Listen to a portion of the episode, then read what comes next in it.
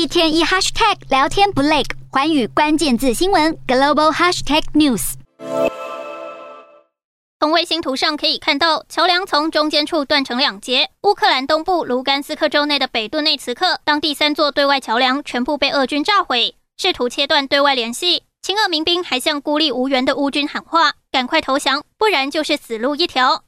虽然乌克兰总统泽伦斯基誓言收复所有国土，但是外媒分析，现在战况陷入僵局，恐怕对乌克兰不利。而俄罗斯国防部宣称，摧毁了乌东地区西方向乌克兰运送的大量武器装备，并且袭击了外国佣兵的临时驻扎点。天主教教宗方济各针对俄罗斯在乌克兰的军事行动发出一系列最新批评，